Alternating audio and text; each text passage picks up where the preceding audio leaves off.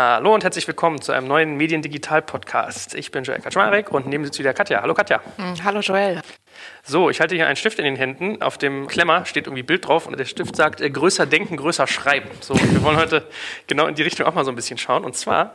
Äh, größer denken und größer reden. Genau. Jetzt haben wir eine ganz, ganz spannende äh, Person aus genau diesem Universum hier bei uns. Und wir wollen natürlich so ein bisschen versuchen, die Digitalstrategie von äh, Bild und im größeren Sinne Springer zu verstehen. Und da im spezifischen äh, Paid Content. Weil das ja irgendwie so ein Thema ist, was viele Verlage beschäftigt. Wie bringe ich mein Geschäftsmodell eigentlich von analog, Zeitung verkaufen, Richtung digital? Und da haben wir mit der Donata einen sehr spannenden Gast heute hier. Stell dich mal ganz kurz vor. Hallo. Hallo. Ja, ich bin Donate Hopfen, ich bin Verlagsgeschäftsführerin bei der Bild. Ich habe ursprünglich digital angefangen. Ich habe eigentlich seit 2000 nur digitale Projekte gemacht und digitale Jobs, bis mir dann 2014 auch die Printverantwortung von Bild zugetragen wurde. Und seitdem ja, mache ich nicht mehr nur digitale Innovation, sondern vor allem auch Transformation und Change. Und wir versuchen das ganze Thema Chance der Digitalisierung nicht nur für die digitalen, sondern auch für die ehemals aus dem Print kommenden Kollegen zu denken und die Marke erfolgreich in die Zukunft zu führen. Ja, ich meine, es ist auch durchaus so ein bisschen so ein Zeichen, ne? wenn man jetzt sagt, man gibt das Printgeschäft in die Hand von jemandem, der eigentlich digital denkender ist und eher von dem, von dem Digital First Gedanken herkommt. Also das, das passt ja eigentlich so in eurer Gesamtstrategie, wie ihr vorgeht. Was würdest du denn sagen, wenn wir da mal so ein bisschen anfangen einzutauchen, was ist denn grob die Strategie von Bild, wenn es um dieses ganze Thema digitale Transformation geht? Also für Bild ist es wichtig, dass wir, genau wie wir es im Print immer waren, die größte und wichtigste Meinungsquelle für Nachrichten und Entertainment sind und bleiben. Und das war für die Zeitung immer so. Wir waren und sind die größte Zeitung in Europa. Und das ist auch die Zielsetzung, die wir uns im Digitalen gesetzt haben. Diesen USP, die Art, Geschichten zu erzählen, die Art, Meinungen zu transportieren und die Art, Massen zu informieren, das ist eben auch unsere Leitschnur für das Digitale. Und ja, wir wollen das Einlauftor für Nachrichten sein und bleiben und das mediale Massenmedium Medium in Deutschland. Was heißt das für euch dann konkret? Also was ändert sich für euch, wenn ihr diese Zielsetzung habt und jetzt eher das Ganze digital denkt als analog? Also ändern tut sich eigentlich gar nichts, weil für uns die Digitalisierung ein Evolutionsprozess ist. Wir machen die Digitalisierung von Bild seit 97 eigentlich. 97 haben wir angefangen und ab 2002 haben wir es dann deutlich intensiviert. Und seitdem gab es bei Bild immer die Printaktivitäten und die Digitalaktivitäten und jetzt seit knapp fünf Jahren das gemeinsame Denken für die Marke. Das heißt, es ist eine Evolution und wir haben sukzessive versucht, das Digitalgeschäft zu verstehen und auf unsere eigenen Erfahrungen aufzubauen. Und die Marke und ihre DNA ständig auf die neuen Auslasskanäle im Prinzip zu adaptieren. Ich glaube, das, was sich ändert, ist es ständig neue Auslasskanäle, ständig neue Screengrößen, ständig neue Transportmittel für unsere Nachrichten gibt, auf die wir uns immer wieder anpassen müssen und unsere DNA neu interpretieren müssen. Hm. Also ich weiß, der Kollege Heinemann, der sagt ja manchmal ganz gerne, so ein E-Commerce-Unternehmen muss eigentlich alle fünf Jahre seine Plattform neu bauen, weil sich so viel ändert. Ja, hast ja gerade selber schon ein bisschen gesagt, Mobile, die ganzen Social-Kanäle. Ist das bei euch auch so ein bisschen so, dass ihr euch regelmäßig eigentlich komplett neu erfinden müsst oder ist das eher so ein granular modularer Prozess, wo man sagt, das hat so eine Evolution, wie du gerade gesagt hast, dass man eher neue Schichten hinzuträgt?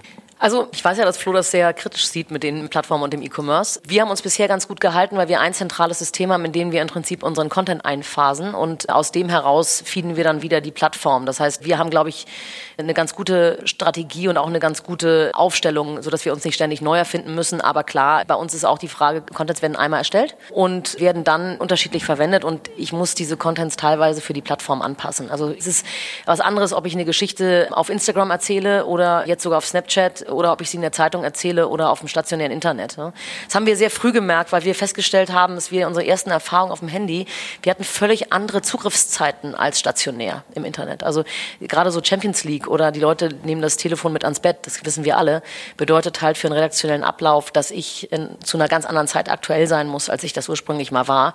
Und so geht das ständig weiter. Die, die Art des Konsumierens auf den sozialen Netzwerken, auf Instagram, Snapchat, Facebook, auf Twitter sind anders als auf anderen Plattformen. Und so, glaube ich, haben wir es ganz gut geschafft, aus unserem Kern, aus unserem Content-Management-System immer gut andere Plattformen anzusteuern und anzudoggen. Und das machen wir auch mit ständig neuen Teams. Das machen wir nicht mit den gleichen Leuten. Okay, wollte ich gerade fragen, wie sehen da konkret eure Prozesse aus? Also wie viele verschiedene Versionen einer Story macht ihr und wer macht das? Wie läuft das? Also das ist ja jetzt ein redaktionelles Thema Ja, und äh, die Kollegen haben in ihren Redaktionsprozessen sich auch ständig erneuert, weil früher hat man ein Angebot für die Zeitung gemacht und heute haben wir im Prinzip unterschiedliche Verantwortliche für die unterschiedlichen Auslasskanäle. Es gibt jemanden, der hat den mobilen Hut auf, es gibt jemanden, der hat den App-Hut auf, es gibt jemanden, der hat den Instagram-Hut auf und den Snapchat-Hut auf. Und aus einem Angebot werden dann im Prinzip die unterschiedlichen Geschichten rausgezogen oder aber auch es entstehen unter Tage Geschichten, die auf einer Plattform gut laufen. Das sehen wir dann in unseren Analytics-Systemen und dann gucken sich die anderen Plattformen die Geschichten an. Also das ist ein sehr intensives Kommunizieren und Analysieren, was wo gut läuft. Und wir haben eben auch ein Team, was sich rein journalistisch damit beschäftigt, zu gucken, was trendet gerade ja, in den unterschiedlichen Plattformen. Und was vielleicht ganz spannend ist, wenn eine neue Plattform aufkommt, dann gucken wir sehr früh, dass wir Erfahrung sammeln. Teilweise mit der Marke Bild, teilweise auch mit Subbrands, die wir haben, wenn wir noch nicht klar sind, wie wir das mit Bild machen würden. Und dann fangen wir an, unsere eigenen Erfahrungen zu sammeln. Das machen wir meistens in einem Team von Leuten, die echt heiß sind auf das Thema und denen wir totale Freiheit geben. Ich könnte mir vorstellen, dass so das ganze Thema Social Distribution, also wie nehme ich meinen Inhalt, der eigentlich früher auf meiner Plattform lag, wo ich früher den Gedanken hatte, der Leser kommt zu mir, wie bringe ich den jetzt eigentlich zum Nutzer hin? Das wird ja irgendwie immer komplexer. Was sind denn so deine Haupt-Takeaways, worauf es dabei ankommt? Also du hast ja schon so ein bisschen was gesagt, man muss gucken, was ist Trending, man muss das andere Kommunikationsverhalten bedenken, man muss schauen, dass man sozusagen für den Kanal eine eigene Aufbereitungsform gibt, aber gibt es sonst irgendwie noch Gesetze, wo du sagst, diese ganze Distribution eurer Inhalte über diese Dutzenden von Kanäle, wie ihr da vorgeht? Also ich glaube, man muss ganz viel Gefühl für die Zielgruppen entwickeln. Hinter jeder Plattform hängt eine andere Zielgruppe und ein anderer Use Case. Also die Leute erwarten Absolut. halt bei Twitter was anderes, als sie bei Instagram oder bei Snapchat erwarten. ne? Und je näher ich dran bin an meiner Zielgruppe, je mehr ich in die Interaktion gehe, je besser weiß ich, was funktioniert. Und ich glaube, unsere Strategie dazu ist, dass wir tatsächlich dedizierte Spezialisten für die jeweiligen Plattformen haben.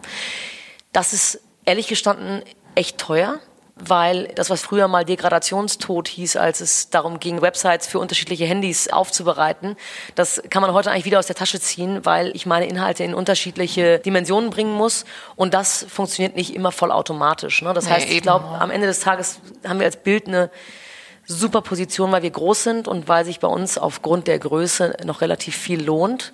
Aber ich glaube, für kleinere Marken, die vielleicht nicht so die Power haben, stelle ich mir das deutlich schwieriger vor. Ich meine, das musst du doch aber eigentlich sogar auch selber mitkriegen. Du hast ja auch gesagt, ihr arbeitet mit Subbrands. Also wenn man jetzt irgendwie auf Bild.de mal geht, dann sieht man öfters mal irgendwie einen äh, Travelbook, macht Reisegeschichten. Einen, ich glaube, Stylebook heißt das, macht so Fashion. Dann habt ihr irgendwie einen Jugendableger. Also, Neues, genau, ja. ja, also in meiner Wahrnehmung ist ja zum Beispiel so, wenn man als neue Brand jetzt auf Facebook zum Beispiel startet, man wird ja unglaublich limitiert, weil die sozusagen eigentlich ihre Social Relevance monetarisieren und wollen, dass du Geld ausgibst für Werbung.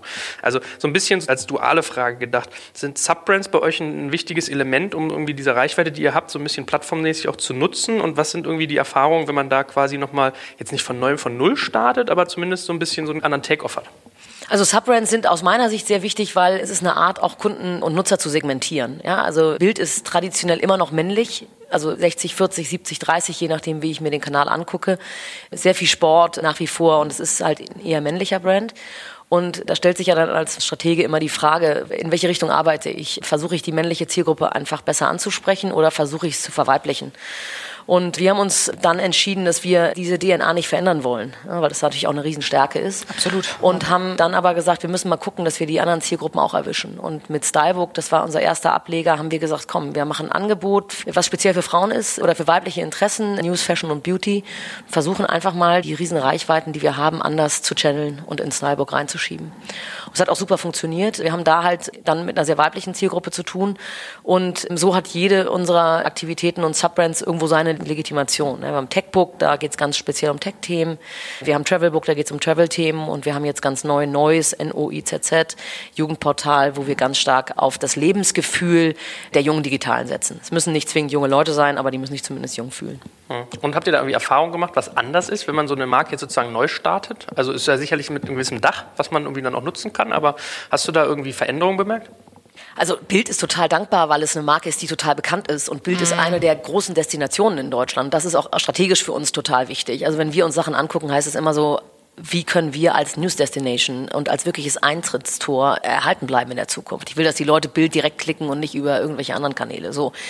Das ist natürlich sehr dankbar und da gibt es sehr viel zu verwalten und auch darauf aufzusetzen. Und wenn ich mit Stylebook neu komme, dann ist das natürlich viel, viel komplizierter, Nutzer zu gewinnen. Ich habe zwar immer meine Bild als Contentquelle, aber am Ende des Tages muss ich auch da eben, früher war es SEO oder jetzt eben Social Marketing machen und mir Kooperationsideen ausdecken, die da funktionieren. Und ich glaube, wir merken an den Stellen ganz oft wieder, wie dankbar man sein kann, dass man mit Bild so groß ist und so relevant und was man da eigentlich an Assets hat, weil so einfach ist es nicht, sowas aufzubauen. Ja? Mhm. Muss man ganz ehrlich sagen. Es funktioniert immer wieder, aber es ist nicht ganz einfach. Ist Marke denn generell irgendwie ein Faktor, der irgendwie jetzt im digitalen Journalismus nochmal wichtiger geworden ist? Weil ich weiß, viele Startups, sei es jetzt mal irgendwie E-Commerce oder irgendwelche anderen äh, Themenbereiche, also wirklich Core-Internet, die, die, entdecken ja so ein bisschen die Marke für sich. Also viele waren ja immer so Performance-Marketing, wie kriege ich Kunden, äh, zu welchem Preis.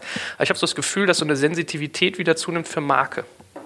Also ich glaube total an Marke insgesamt. Es gibt immer Leute, die sind gut und günstig, aber es gibt eben auch Marken, die haben eine Reputation und die haben ein Markenversprechen und auch ein Vertrauen. Und gerade im Internet oder im digitalen Nutzung, glaube ich, für Nachrichten wird das Thema Marke jetzt mehr denn je entscheidend sein, weil wir sehen das Thema Fake News, wir sehen das Thema, dass äh, immer mehr Inhalte von irgendwelchen Quellen in irgendwelche Richtungen geschoben werden, keiner weiß, ob es wahr oder nicht ist. Und ich sehe eine Riesenchance für verlässliche Quellen, nämlich für die etablierten Medienmarken aus diesem, aus diesem Trend, der aus meiner Sicht ein wirklich etwas besorgniserregender Trend ist, eine Tugend zu machen. Ne? Und Bild mag man mögen, mögen oder nicht. Das Gute bei Bild ist immer, es polarisiert. Aber es steht zumindest für sichere Quelle, es steht für guten Journalismus, es steht für eine Recherche, es steht dafür, dass die journalistischen Kriterien von Bild und von Axel Springer angewendet wurden und Bild soll polarisieren und Bild polarisiert, aber es ist zumindest eine sichere Quelle. Und ich glaube, in der heutigen Zeit, gerade wenn man sich mal anguckt, was man bei Facebook teilweise an Nachrichten angeboten bekommt, da ist es ganz gut, wenn man da einige seriöse Quellen dazwischen hat, die einem wirklich die Dinge richtig einordnen. Also ich meine, Apropos Facebook und, und Marke. Ganz viele Medienmarken sagen ja, sie machen nicht viel Distributed Content, weil sie Angst haben um ihre Marke, weil bei Facebook eben Facebook der primäre Absender ist. Und sie meinen dann, die Absenderschaft der Medienmarke nicht mehr wahrgenommen werden würde. Jetzt macht ihr sehr viel Facebook. Habt ihr irgendwelche Erfahrungen gemacht, wie sich das auf die Marke auswirkt? Also wie viel, wie hoch ist der Anteil der Leser, die noch die Nachricht auf Facebook zu Bild zuordnen können? Also ich glaube halt immer, du, du kannst Trends und Tendenzen nicht aufhalten. Ne? Finde ich auch. Wenn Absolut. ich als Medienhaus medienpräsent sein möchte und man erkennt, dass ein großes Einflugstor ähm, der, der Social-Kanal ist, dann, dann muss ich darauf eine Antwort finden. Absolut. Mhm. Ich mache mal eine Klammer, sofern da auch ein Geschäftsmodell dahinter ja. liegt. Ja? Auch das, ja. Aber was wir machen und wir experimentieren ganz früh und ganz viel. Ich glaube halt mhm. immer, du musst es selber am eigenen Leib erfahren, um zu sehen, ob es für dich eine Chance ist oder nicht.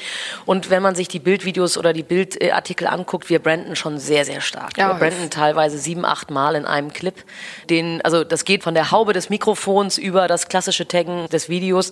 Und das ist, glaube ich, wichtig. Du musst versuchen, Köpfe zu etablieren, die deiner Marke zugeordnet werden. Mhm. Und du musst versuchen, deine Marke einfach so prominent wie möglich zu setzen. Mhm. Und ähm, es hilft natürlich auch, wenn du eine spezielle Art des Storytellings hast, das sich immer wieder auch zu deiner Marke zuordnet. Mhm.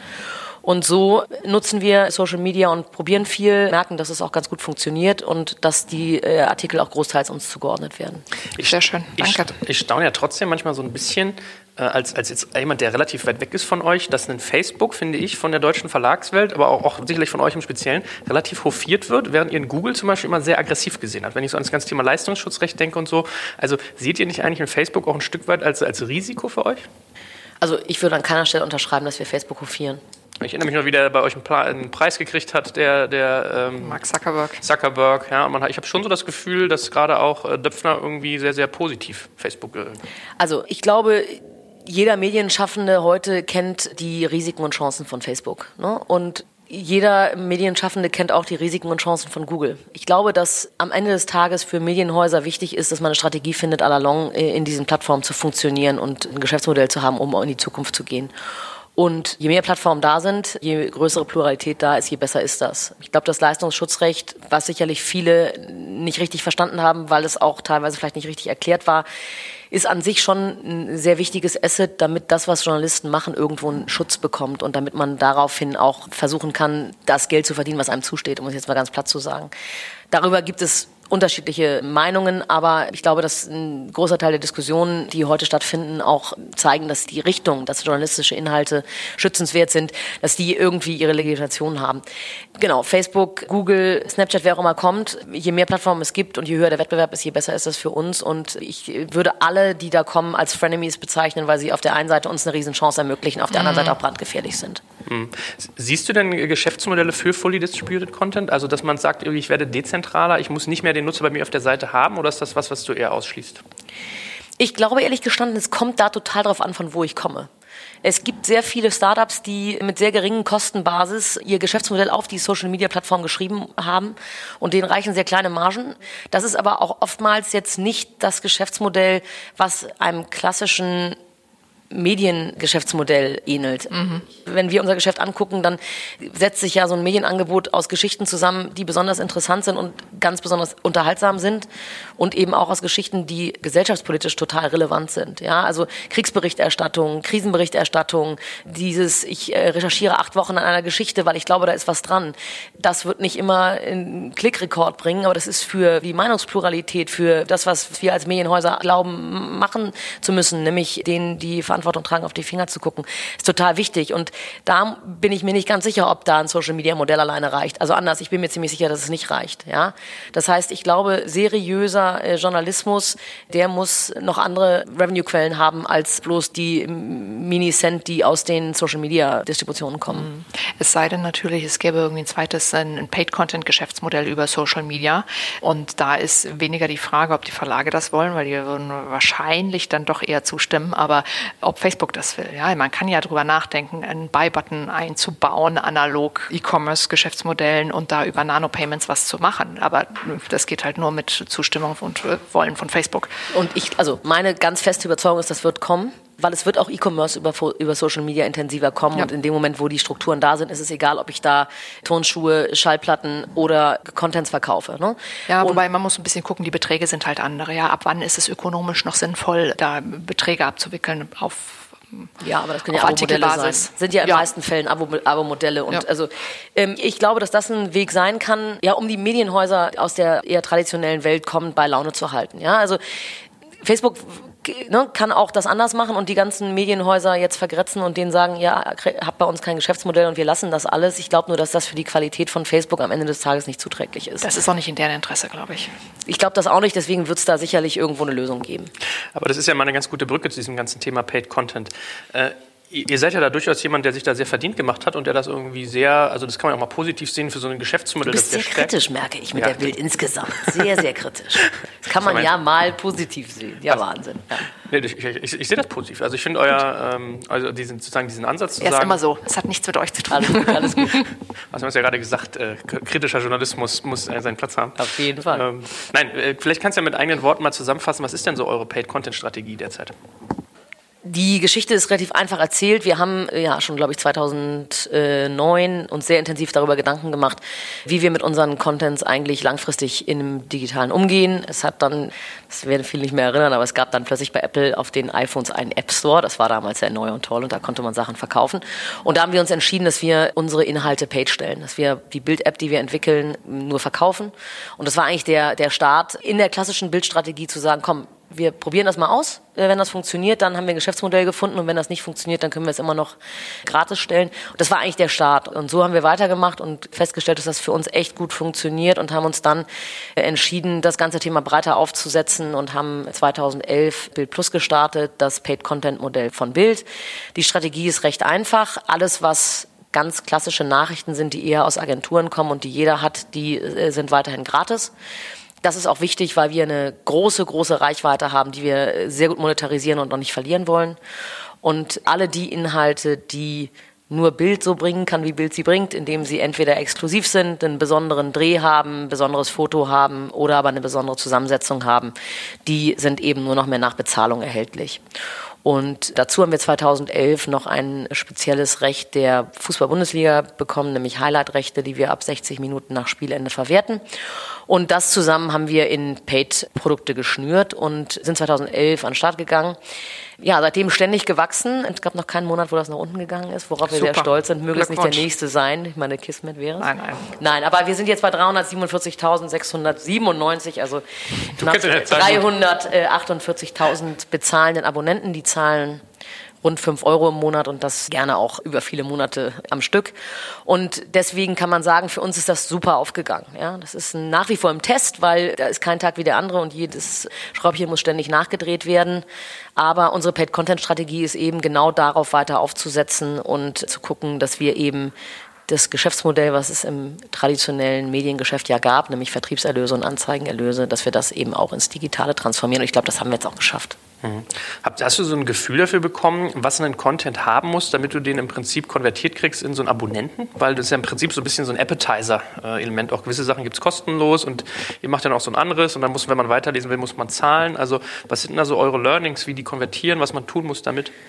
Also unsere Learnings sind eigentlich, dass du einen Artikel setzt und dann guckst, wie er funktioniert und dann guckst du, dass der gut funktioniert und dann musst du an diesem Artikel weiterarbeiten oder an dem, an dem, an, an der Kooperation. Das ist nicht nur, dass wir, also wir machen sehr viel Conversion, das ist der Hauptteil der Conversion über unsere Artikel und über den Content, machen natürlich aber auch Kooperationsgeschäfte.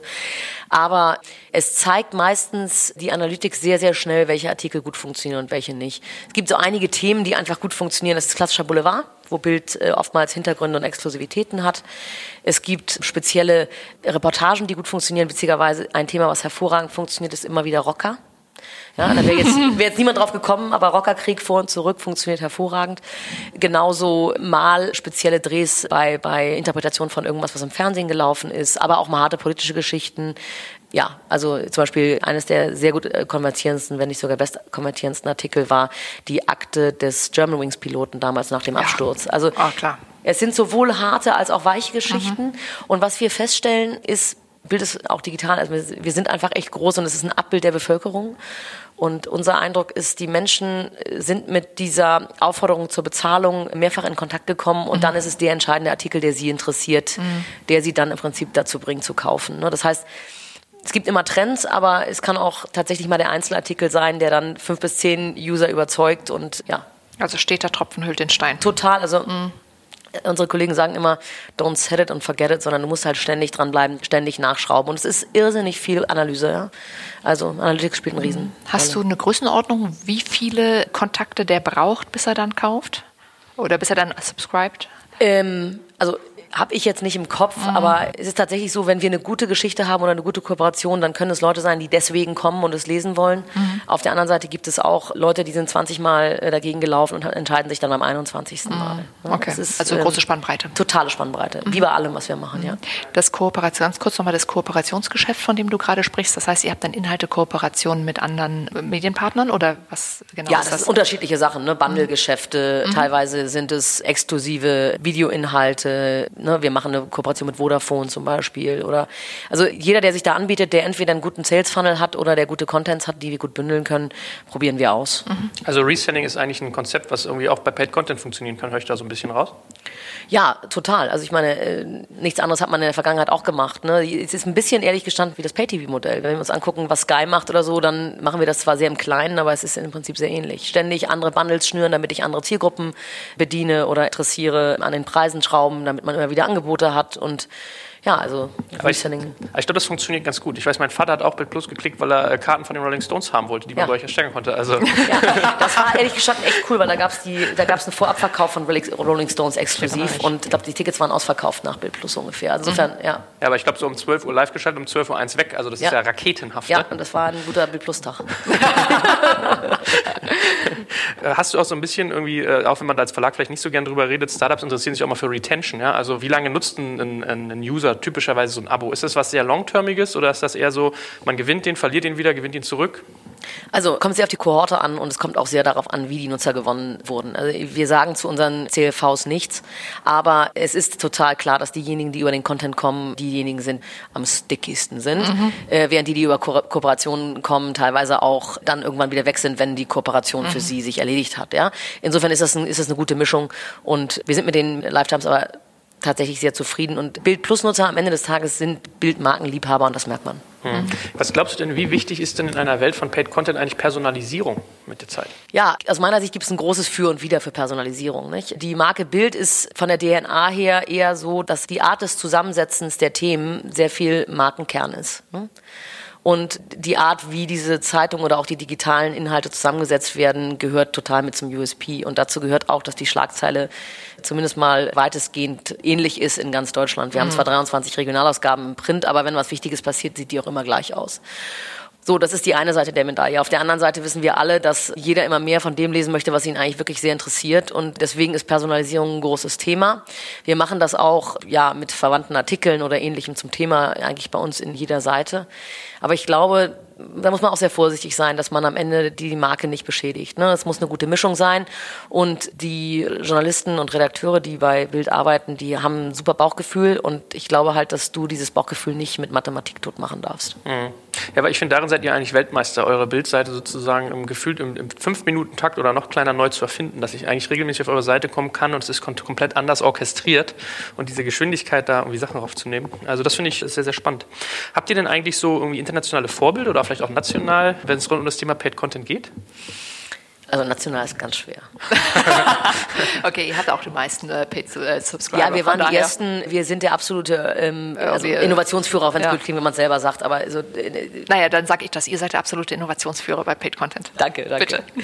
Äh, was wir machen ist, wir haben vor vier Jahren angefangen, die wenigen internationalen Player mal zusammen ja, zu, zu trommeln und haben mhm ein Paid Content Summit veranstaltet. Das waren damals echt nicht viele. Und das sind am Ende die großen Amerikaner, ein paar Player in Europa und ein bisschen was in Australien und Asien.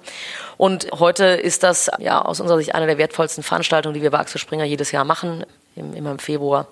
Heute, dieses Jahr hatten wir da über 80 Teilnehmer und jeder darf eigentlich immer nur mit zwei Leuten kommen. Insofern könnt ihr euch vorstellen, dass das echt eine super Runde mhm. ist.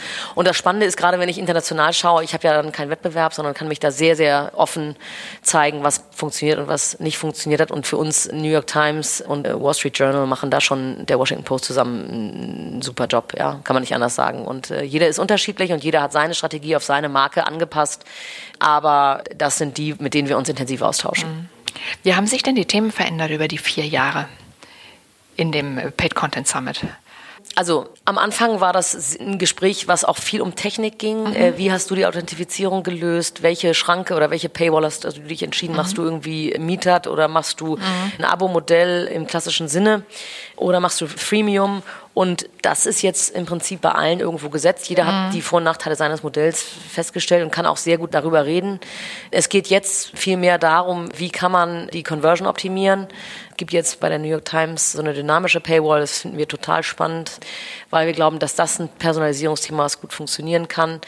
Es geht ganz stark auch um Marketingmodelle. Es geht ganz stark darum zu überlegen, wie kann man das Paid-Content-Modell auch mit dem Print noch stärker verknüpfen. Und auch das Thema Distributed Content spielt natürlich dafür Paid Content eine große Rolle. Also man merkt, das ist jetzt nicht mehr so eine experimentelle Gruppe von Anfängern, sondern äh, das sind halt jetzt sind Leute, die, Profis. die sind jetzt da mhm. im, im Geschäft und ich glaube, für jemanden, der sich damit noch nicht beschäftigt, der versteht auch gar nichts mehr. Ja, mhm. weil also es ist ja, solche Sachen werden dann ja alle sehr speziell irgendwann ja. und ich glaube, da sind wir jetzt gelandet. Super. Wie bepreist man denn eigentlich digitale Inhalte? Gerade wenn immer alles kostenlos ist, sagen ja mal alle, dann wird das irgendwie so schwierig. Hast du da irgendwie was gelernt oder eine Daumenregel, wo du sagst? Also wir haben das so gemacht, wir haben uns alle mal aufgeschrieben, was unser Gefühl ist, was man wie bepreisen müsste. Dann haben wir eine riesen Preismarktforschung gemacht, richtig teuer, richtig aufwendig, also richtig, richtig so viel irgendwie mhm. von allem. Und dann kam irgendwie genau das raus, was wir uns vorher aufgeschrieben hatten. Insofern, das ist auch immer das, was ich sage, wenn mich jemand fragt, was würdest du anders machen? Ich würde zwei Sachen anders machen. Ich würde an, mit einer viel einfacheren Technik anfangen. Ich würde nicht jeden hypothetischen Use Case einbauen, sondern ich würde mit dem MVP anfangen und dann einfach loslegen und gucken, was passiert. Und ich würde den Preis so setzen, wie ich glaube, dass ich ihn setzen würde. Und dann würde ich mich von da aus entlang hangeln. Weil es ist so ein bisschen wie damals diese Aussage von Steve Jobs, hätte ich jemanden gefragt, ob er ein Handy ohne ja. Display haben will, hätte keiner das gewollt, weil sich keiner vorstellen kann. Paid Content wollte ja auch keiner. Ne? Und die Leute wollen dafür auch nichts zahlen. Deswegen brauchst du auch keine Preissensibilitäten abzufragen, eigentlich. Ja, weil es per se eine Negativnachricht ist, weil es bisher ja kostenlos war. Da will niemand was für zahlen. Du hast ein Gefühl, was das wert sein könnte, setzt das irgendwie ins Verhältnis zu deinen Preisen, die du sonst hast in deinen Produktwelten und damit musst du loslegen. Ja, wobei ganz kurz, also es gibt ja auch Medienunternehmen, die sehr stark danach argumentieren, na, also das muss unser Content dem Kunden schon wert sein. Das kann es halt auch nicht sein. Ne? Also die, ich glaube, die Mischung zwischen dem, was der gezeigten Zahlungsbereitschaft des Kunden für andere Medienunternehmen und dem Wert, den man selber dem Content zuschreibt, da wird ein Schuh draus. Am Ende ist es eine Preisabsatzfunktion Absolut. und die muss jeder für sich genau. interpretieren. Und ich glaube, egal ob du mit einem Preis anfängst, der zu hoch ist oder der zu tief ist, am Ende wirst du, wenn du das gut machst, irgendwo in die optimierte Preisabsatzfunktion laufen. Wenn du flexibel bist, genau. So und ne, also selbst wenn du glaubst, das müssten meine Kunden bereit sein zu zahlen, du probierst es aus und sie sind es nicht, dann wirst du deinen Preis anpassen müssen. Und so, das ist es eben. Du musst ständig damit arbeiten ja. und das ständig ausprobieren. Ja. Und ob du dich von unten oder von oben näherst, ist am Ende ein bisschen Glück. Ja? Wie wichtig sind da im Prinzip die Payment-Abläufe? Also wenn man jetzt mal euren... Total wichtig. Äh, weil, Total wichtig. Warum? Oder was, was ist da so? Also naja, weil die Leute, also wenn ich mir einen Schuh kaufen möchte, dann möchte ich mir einen Schuh kaufen, ja? Und das ist offensichtlich, dass ein Schuh Geld kostet. Bei Paid Content am Anfang und auch heute noch ist es ja so, die Leute wollen Artikel lesen und den wollen sie möglichst schnell lesen. Und Richtig. wenn sie den nicht schnell lesen können, dann machen die was anderes. So, das heißt, da Hürden einzubauen, weil das nicht wirklich seamless und einfach ist, das ist schlecht ist echt schlecht. Deswegen so einfach wie möglich den Leuten das Authentifizieren und Bezahlen machen, ist, glaube ich, total key. Und was ist dann so dein Learning, was du mitgenommen hast, wenn du dir das Produkt eurer Kollegen vom Spiegel anguckst, mit irgendwie LaterPay, die ja gesagt haben, die versuchen genau sowas zu senken, die sagen, du kannst erst ein paar Mal lesen und zahlst dann in so 5-Euro-Chunks? Macht sowas Sinn? Also ich bin total froh, dass der Spiegel das jetzt ausprobiert und ich äh, wünsche Ihnen auch alles Gute dabei, weil es ist total wichtig, dass wir hier äh, alle ein Geschäftsmodell haben in der Zukunft und dass wir hier unsere ganzen äh, wertvollen Medienmarken erhalten. Ich kann vielleicht sagen, warum wir es anders gemacht haben. Ich glaube halt, dass du eine hohe Bezahlbereitschaft hast in dem Moment, wo die Leute das Interesse haben, sich mit deinem Produkt zu beschäftigen. Und wenn ich einen Artikel zwingend lesen möchte, dann bin ich bereit, meine Daten da einmal einzugeben und meine Bankbeziehungen da abzugeben das ist dann einmal gemacht und getan und dann ist man in einer Beziehung. Dann kann man die Leute wieder kontaktieren, dann kann man die Leute abrechnen oder eben auch nicht. Aber ich bin eben der festen Überzeugung, dass das ein guter Moment ist. Wir haben auch mal probiert, die Leute gratis lesen zu lassen und dann später zu konvertieren.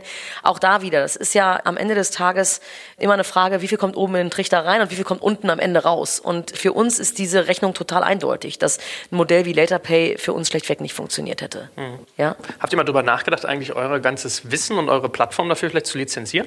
Ja, haben wir sehr viel drüber nachgedacht. Theoretisch wäre das genau das Richtige. Praktisch ist das total kompliziert, weil das hängt natürlich alles an Systemen und wir wissen alle, wie kompliziert Systeme sind und wie einzigartig die Systeme eines jeden Hauses sind. Und die einfache Schnittstelle, in der ich das einfach mal kurz jemandem andocke, die gibt's eben leider nicht. Ja. Mhm. Ja, nee, aber vielleicht gibt es in der Zukunft. Also ich glaube, das wäre super, wenn es das gäbe und daran arbeiten wir natürlich irgendwo auch, aber alles andere als einfach. Naja, Washington Post macht es ja mit dem CMS, aber das ist immer noch kein Checkout-System, ja jeder macht es anders und es gibt halt leider nicht die Blaupause. Äh, vielleicht, wenn wir irgendwie über eigentlich Monetarisierung von Reichweite reden, auch nochmal ein ganz anderer Punkt. Ihr macht es ja auch irgendwie sehr erfolgreich und ich finde irgendwie passend zur Marke, dass ihr gerne diese Volksprodukte schafft, ja, also Volksversicherung, Volksrasierer, dass ihr eigentlich eure Reichweite nutzt, um auch irgendwie E-Commerce-Ansätze so ein Stück weit zu fahren. Und das müssen ja nicht mal nur reale Güter sein, das sind auch manchmal äh, virtuelle. Wie, wie funktioniert denn sowas für euch und wie kamt ihr darauf?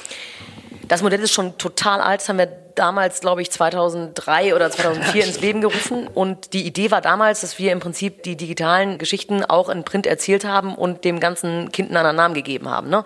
Das war der erste Volks-PC. Äh, daher kommt stimmt, das. Da das haben wir nämlich stimmt. angefangen mhm. zu überlegen, wie können wir den Leuten helfen, ins Internet zu kommen.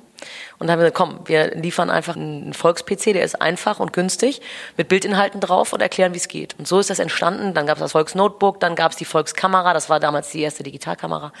So, und das hat, daraus hat sich ein Vermarktungsmodell entwickelt, was heute Volksrasierer, Volkszahnbürste, Volksdatenspeicher oder sonst was sein kann. Und es ist tatsächlich ein Modell, was sehr gut funktioniert. Wir sind allerdings da eben nicht der Händler, sondern machen das mit Händlern zusammen und haben eben diese spezielle Art, das Produkt zu bewerben. Wir machen aber auch tatsächlich im Bildshop eigene E-Commerce-Sachen, ganz viel zum Thema Technik und Sport. Und wir suchen ständig natürlich nach neuen Geschäftsmodellen. Das ist ja total klar. Das Geschäft muss ständig sich neu erfinden.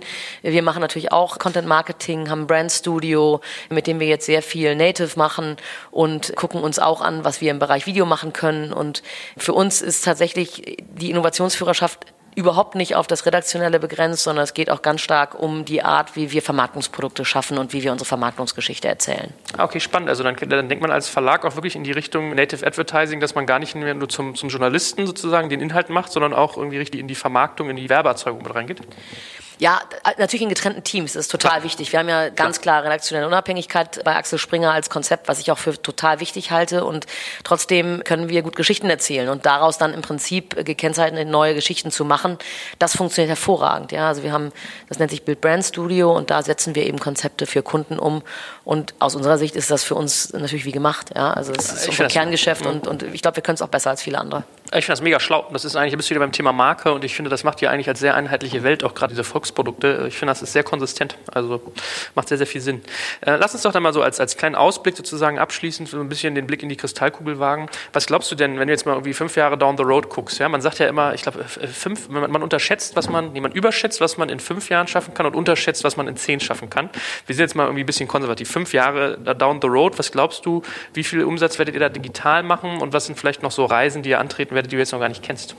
Wenn ich es nicht kenne, wird es schwierig. Aber nein, ich glaube, also wir werden digital weiterhin unser Geschäftsmodell finden und uns weiterentwickeln. Das Digitalgeschäft ist da tatsächlich wirklich sehr schnell in der Transformation.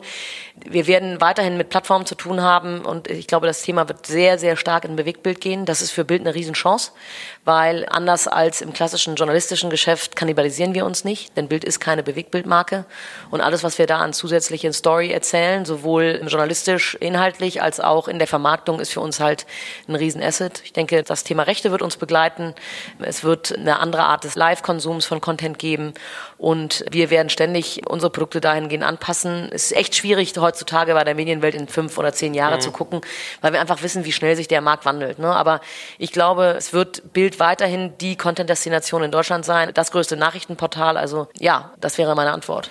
Ja, nee, ist ja ein wesentliches Takeaway, was eigentlich auch also am Anfang schon ein bisschen rauskam, dass man eigentlich merken muss, okay, die Geschäftsmodellzyklen werden kürzer, die Distributionszyklen werden, verändern sich sehr, sehr schnell. Also das ist so ein bisschen eins der Hauptsachen, die ich heute mitnehme. Von daher, ähm, ja, spannende Danke. Cool. Ich danke dir ganz, ganz herzlich, dass du uns irgendwie diesen äh, fleißigen Ritt gemacht hast. Äh, Katja danke ich natürlich, dass sie uns auch äh, kompetent unterstützt hat oder ich bei ihr beiwohnen durfte vielmehr. ähm, ja, ich wünsche dir ganz viel Erfolg und äh, schau gerne mal wieder rein. Hat Spaß gemacht, danke.